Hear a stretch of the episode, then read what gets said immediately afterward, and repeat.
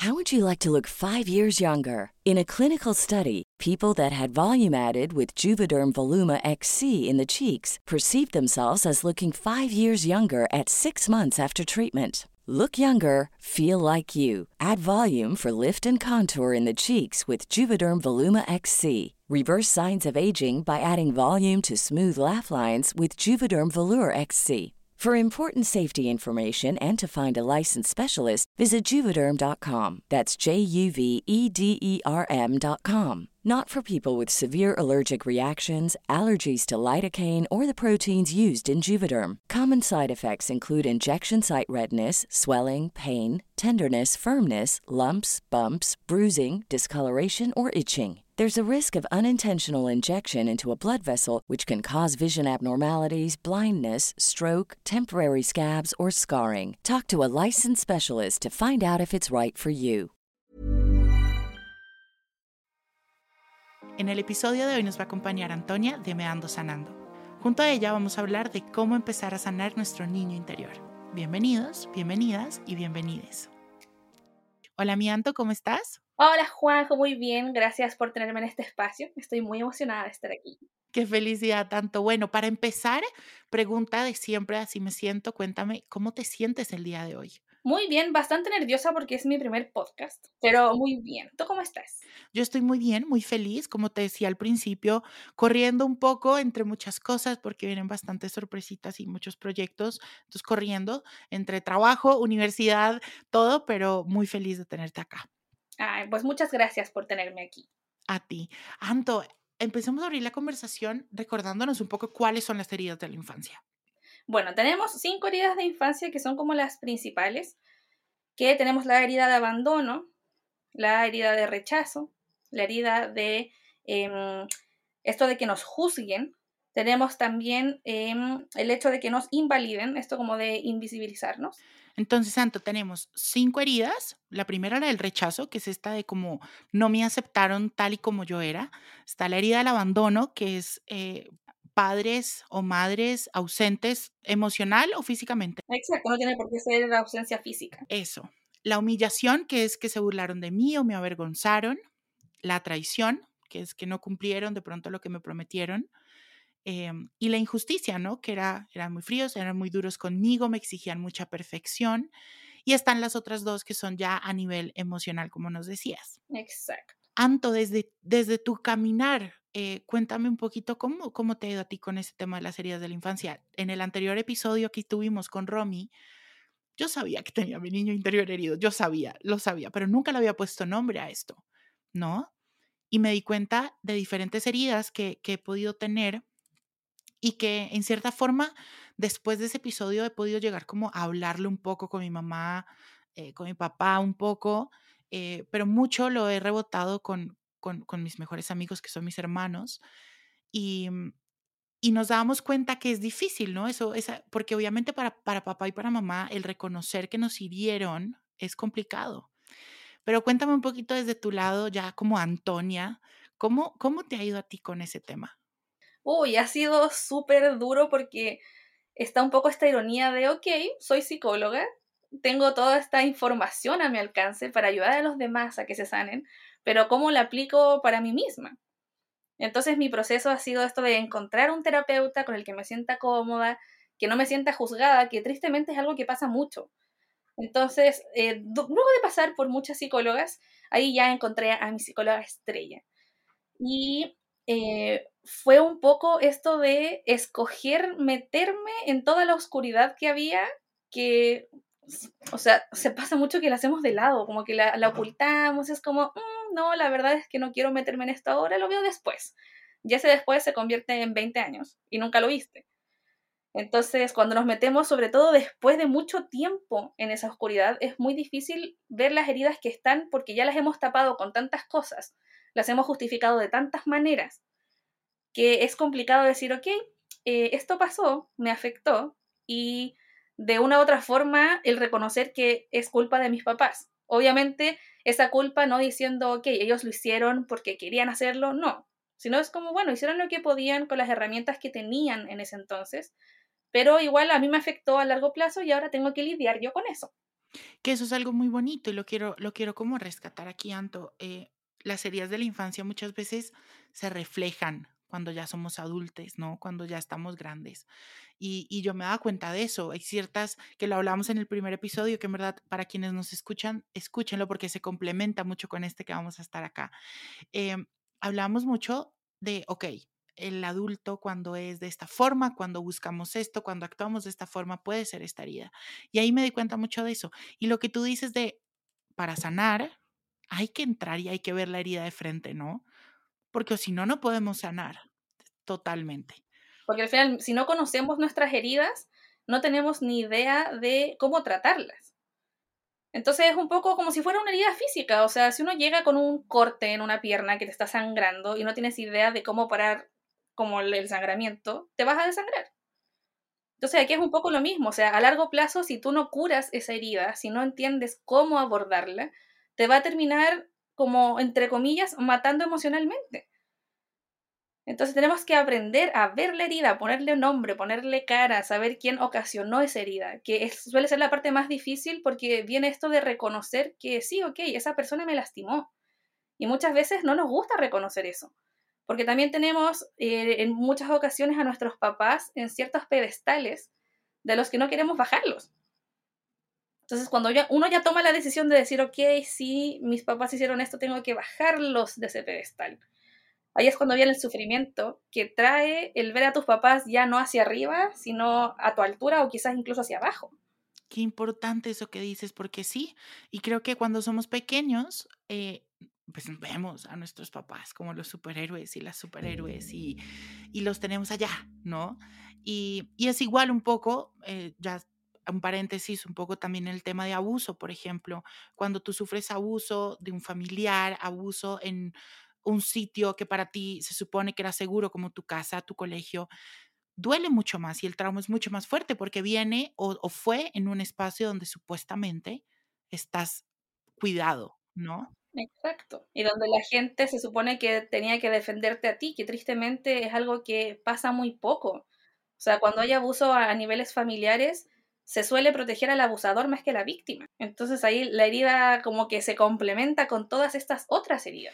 Oye, Anto, y cuéntame, ¿por qué es importante sanar nuestro niño interior? O sea, ya eh, hablamos de las heridas, eh, lo pueden entender, como les decía, mucho más en el otro episodio, pero ¿por qué es importante sanar nuestro, nuestro niño interior? Yo me daba cuenta que habían muchas actitudes, me daba cuenta que muchas relaciones mías no, no funcionaban, pero donde más me di cuenta fue en en situaciones que tuve que empezar a vivir un poco dolorosas, que me daba cuenta que el origen de esas situaciones o de esos momentos venían de mi infancia, venían de hace mucho tiempo y que hasta ahorita se volvieron como una olla express, ¿no? Como eso, como que empieza como a, a, crecer, a crecer, a crecer, a crecer, a crecer hasta que explota. ¿Por qué es importante sanar nuestro niño interior? Bueno, el niño interior es algo que está siempre presente a lo largo de nuestras vidas. Es algo que no, no podemos obviar porque siempre va a estar ahí.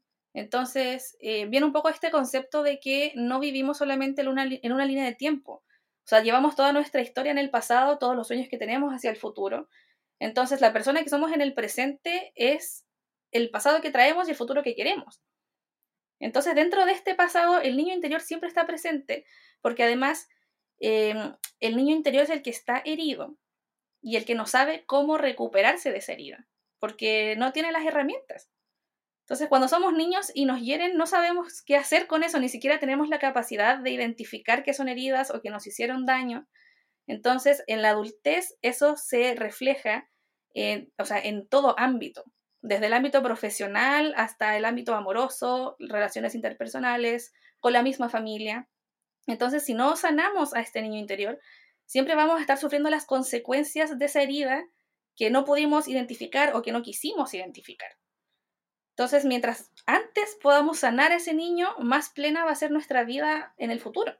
Por ejemplo, a mí, una de las heridas que más, más fuerte me dio como entender, pero que me dio mucha luz y creo que a mis terapeutas también, yo tuve mucho tema con las emociones. Creo que por eso también se llama este podcast así, ¿no? De poder sentir y expresar lo que sentimos libremente, como decimos en la intro.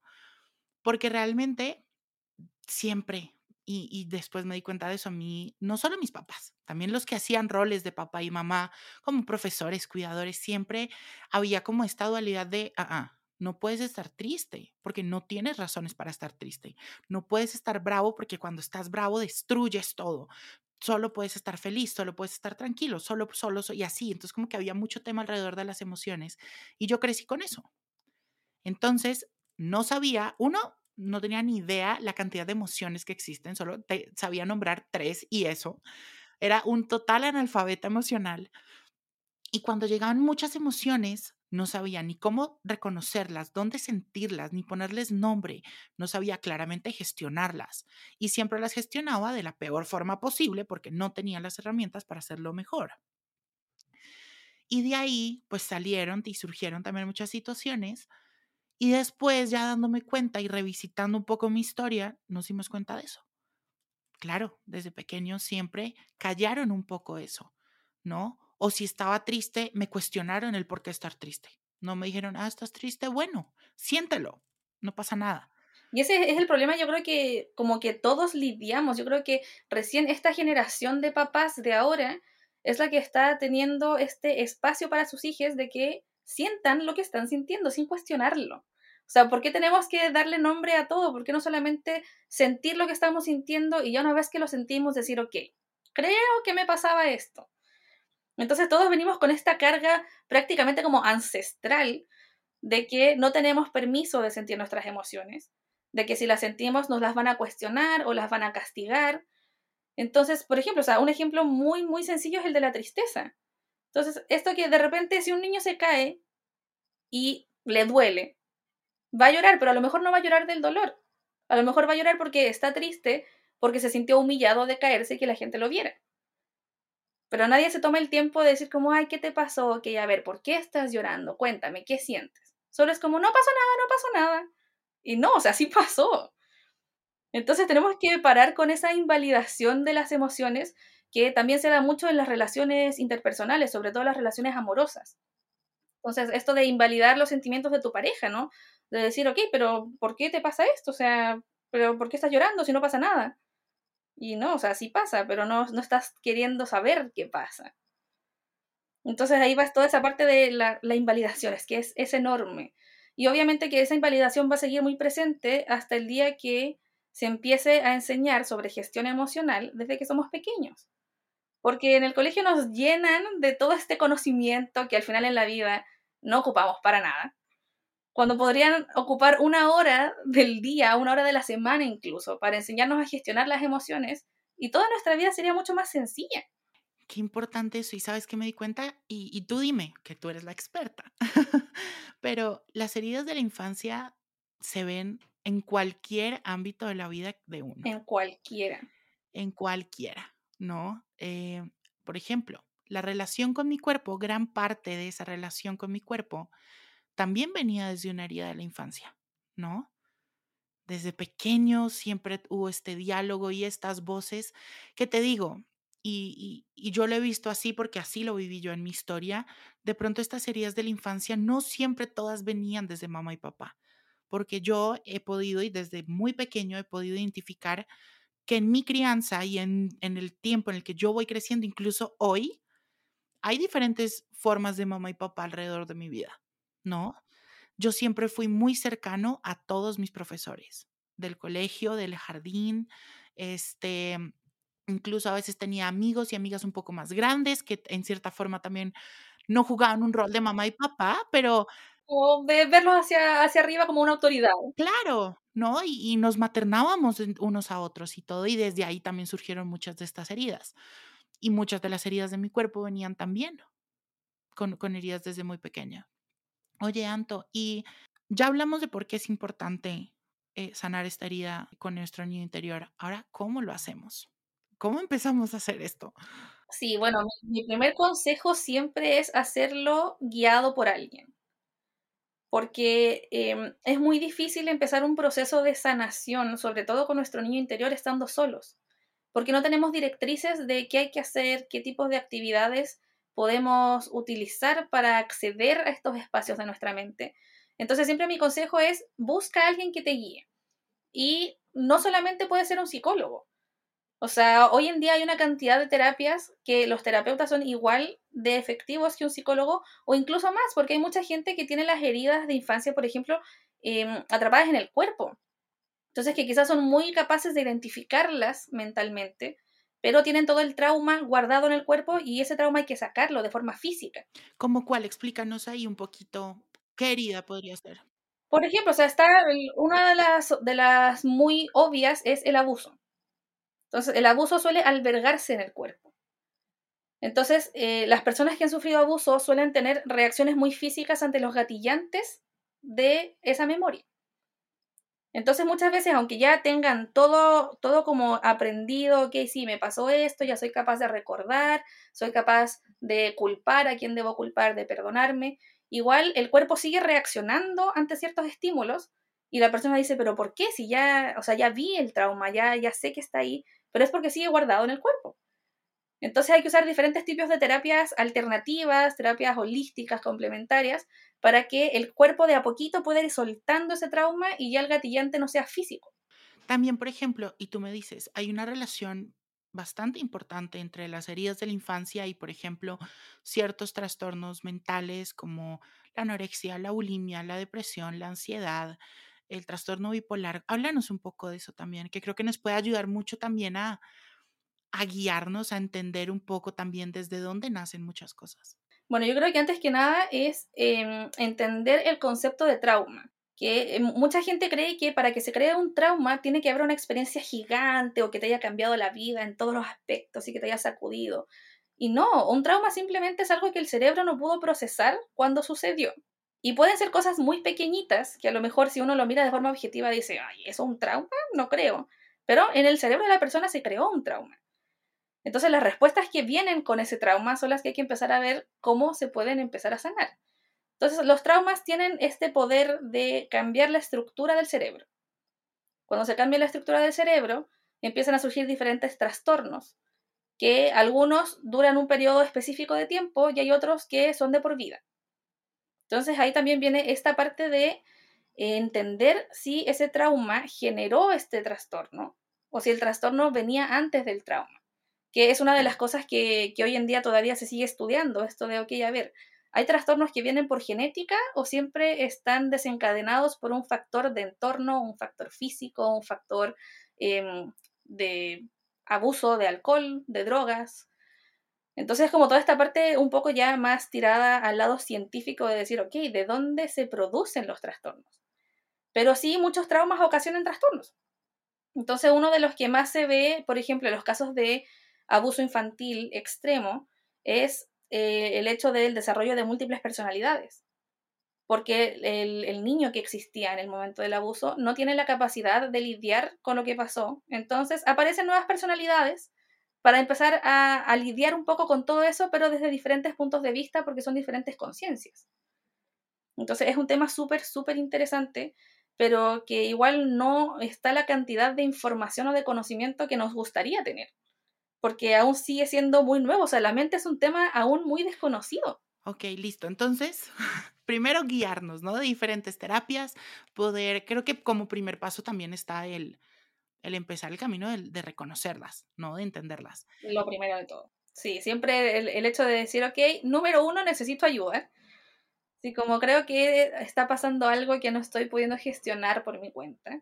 Y número dos, buscar qué tipo de ayuda es el que necesitas. Entonces, probar con un psicólogo quizás no te gustan las terapias psicológicas, quizás quieres algo más tirado al lado espiritual, más como meditaciones guiadas o experiencias con más gente, terapia grupal. Entonces, siempre eh, buscar lo que te acomode a ti, porque estamos muy regidos bajo las normas sociales. Entonces, siempre es como de, ok, te quieres sanar, sí, tienes que ir a un psicólogo. Y es como, ok, sí, obviamente que sirve.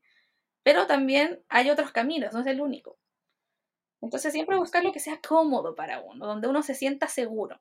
Y yo creo que un punto importante también es entender que estos procesos de sanación y en general, no solo con nuestro niño interior, sino diferentes procesos que podemos llegar a empezar a sanar, toman tiempo, ¿no? No es que entro a terapia y al día siguiente ya sané mi niño interior, sané mi trauma, sané mis dolores. Y no, muchas veces también eh, creemos que la terapia es como como este salvavidas que me va, y sí, 100%, la terapia salva vidas y que lo suelto cuando ya estoy, lo puedes soltar. Pero muchas veces también la terapia puede ser, lo puedes tomar como algo muy recurrente en tu vida para que precisamente cuando lleguen estos momentos como de avalancha, sepas cómo actuar y estés sostenida o sostenido, que creo que es muy importante. Sí, o sea, también es eh, tomar en cuenta que probablemente muchas veces en la vida va a pasar algo que te va a hacer decir, ok, necesito ayuda de nuevo. Porque no es que uno se sane y ya listo, me sané y sigo con mi vida y mi vida va a ser perfecta desde ahora en adelante. O sea, no, la vida siempre va a tener dificultades. Entonces el hecho de tener un espacio seguro al cual volver durante esas dificultades marca mucho la diferencia. Porque sabes que no tienes que lidiar tú solo con lo que está pasando, que hay alguien que te puede estar guiando en ese camino para que no se sienta tan pesado o tan invivible lo que sea que esté pasando. O que posiblemente te va a tocar solo un poco, pero tienes ya las herramientas para lidiarlo, que, eso también es muy importante. Oye, Anto, una forma también que lo he escuchado por ahí de, sanar un poco este niño interior es rematernarnos. Hablemos un poco de eso. Bueno, el concepto de, rematernarnos es, eh, aplica para ambos lados, tanto como para la mamá como para el papá. Entonces es esto de brindarnos a nosotros mismos lo que nos faltó que nuestros papás nos brindaran. Y en el niño interior eso se ve mucho, es algo que em, como encontrar la forma de ponernos en contacto con ese niño, pero no ser el niño, sino nosotros observar a ese niño y actuar como adulto en la situación en la que ese niño estaría vulnerado. Entonces puede ser, no sé, te voy a dar un ejemplo como muy sencillo, a lo mejor eh, siendo pequeño tu sueño era que te regalaran un Lego y jamás te regalaron un Lego. Y de pronto tú como adulto dices, bueno, ahora tengo la capacidad de yo mismo regalarme un Lego. Y vas y te compras un Lego y armas tu Lego. Y es como, ok, siento que mi niño interior está feliz. Porque en ese momento tú escogiste ser tu propio papá o tu propia mamá y llevar a cabo esa acción que en ese entonces ninguno de tus padres llevó a cabo y por eso está como esa pequeña heridita que puede parecer algo ridículo, pero que significa algo inmenso para ese niño interior que ahora está cuidado por ti. Entonces siempre el rematernar es esto de darnos a nosotros mismos lo que no nos dieron en ese entonces. Me encanta. O por ejemplo, algo más profundo, cuando tenemos una herida de abandono de padres poco ausentes en, emocionalmente, ser un poco esa persona que te puede abrazar emocionalmente, ¿no? Que podemos ver nuestras emociones, reconocerlas, gestionarlas, dejarlas entrar, dejarlas ir. Creo que eso también es muy importante. Y me encanta eso de rematernar, me encanta, o sea, me parece divino. Sí, es que es un concepto maravilloso y además es algo que todos tenemos la capacidad de hacer. O sea, todos podemos ver qué le está faltando a nuestro niño interior, qué le faltó, qué necesita, cómo se lo puedo dar yo ahora. Porque además viene y me gusta mucho porque dime qué opinas. Siento que a veces cuando sanamos, cuando perdonamos, porque siento que toda esta sanación viene con mucho perdón. El perdón realmente nos libera de ese rencor y de ese dolor eh, y lo empezamos a ver desde sitios mucho más compasivos y desde la gratitud y nos conecta con otras cosas mucho más lindas. Em, a veces las personas ya no hay que arreglar nada, ¿no? De pronto mamá y papá ya no están o no están disponibles para poder hablar del tema o de pronto nosotros mismos no, no queremos ya hablarlo con ellos, ¿no? Entonces, esta posibilidad de rematernarnos y después de la sanación o dentro del mismo proceso de sanación, poder ser esa mamá, poder ser ese papá y poder gestionar y hacer a nuestro niño interior verlo, como decías ahorita, me encanta. Porque yo creo que sí es muy importante.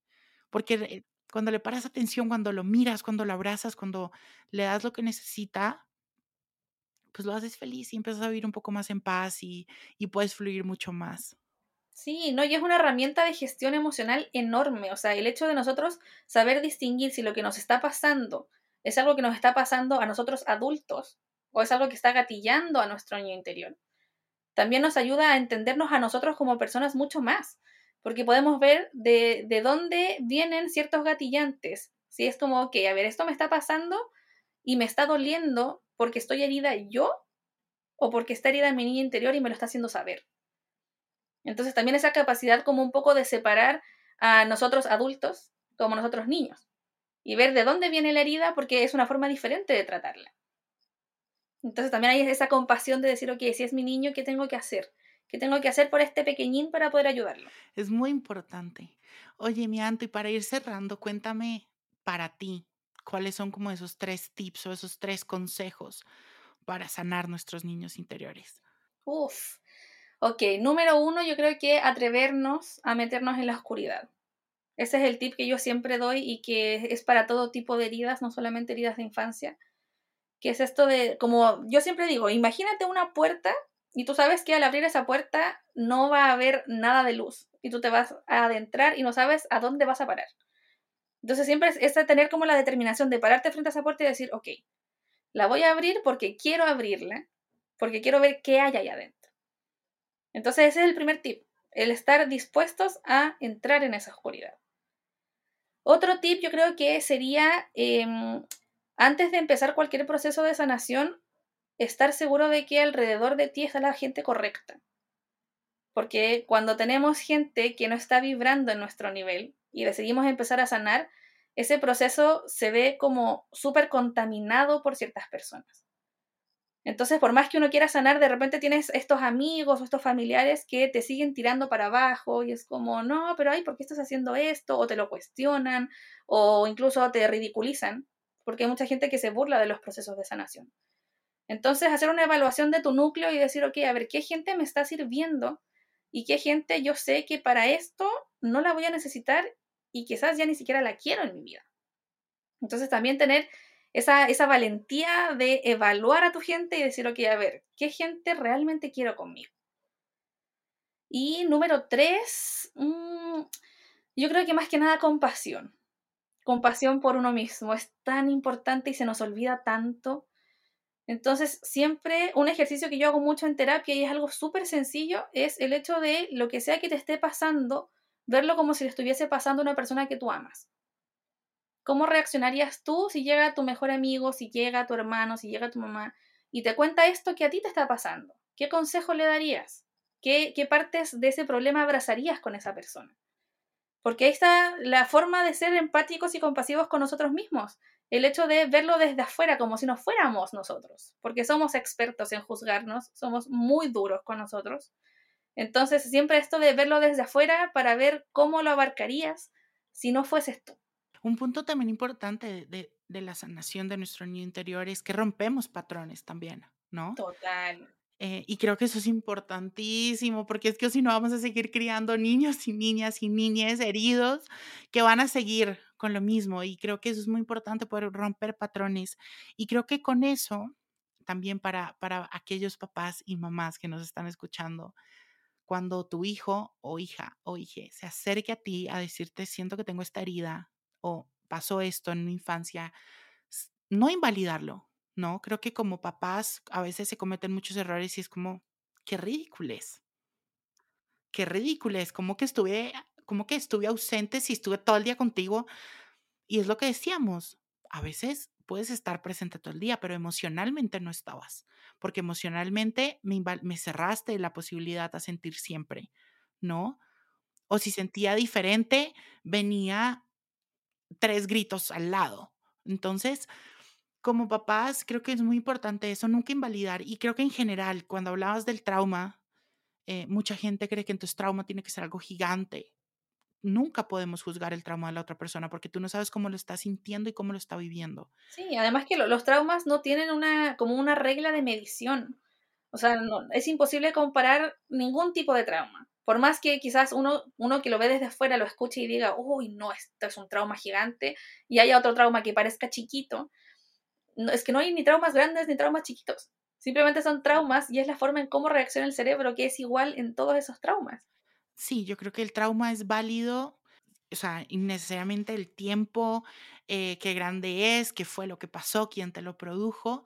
El trauma es trauma y, duele y hay que mirarlo también a los ojos y hay que sanarlo y somos, somos merecedores de esa sanación también.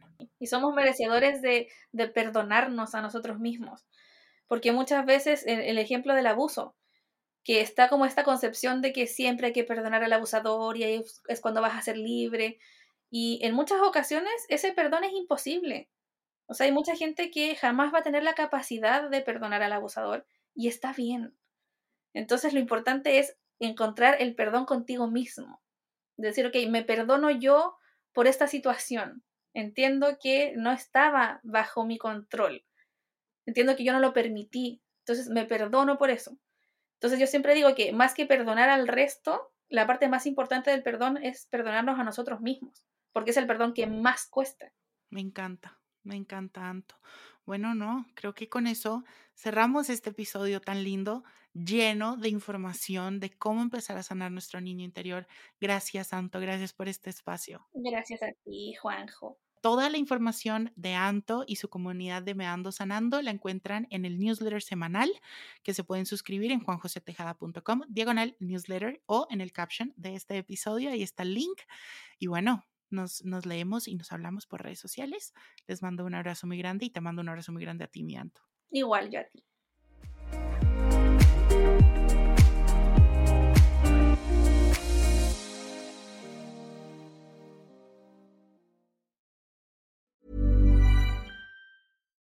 If you're looking for plump lips that last, you need to know about Juvederm lip fillers. With Juvederm Volbella XC and Juvederm Ultra XC, your lip look, whether it's subtle or bold, can last up to one full year with optimal treatment and no additional maintenance. Find a licensed specialist and see if it's right for you at juvederm.com today. That's J U V E D E R M.com. Add fullness to lips in adults over 21 with Juvederm Volbella XC or Juvederm Ultra XC. Do not use if you have severe allergies or a history of severe allergic reactions, or if you're allergic to lidocaine or the proteins used in Juvederm. Tell your doctor if you have a history of scarring or taking medicines that decrease the body's immune response or that can prolong bleeding. Common side effects include injection site redness, swelling, pain, tenderness, firmness, lumps, bumps, bruising, discoloration, or itching. As with all fillers, there's a rare risk of unintentional injection into a blood vessel, which can cause vision abnormalities, blindness, stroke, temporary scabs, or scarring. For full important safety information, visit juvederm.com.